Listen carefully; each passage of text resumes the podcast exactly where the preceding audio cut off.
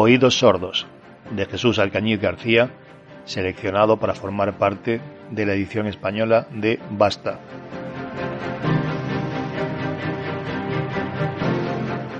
Esta semana las voces venían de fuera, como de una pareja que discutiera a gritos en el piso de arriba.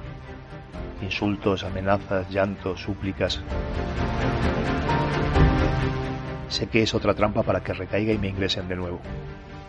La doctora dice que recuerde que solo están en mi cabeza, que no hay por qué alarmarse y que no haga caso o oiga lo que oiga.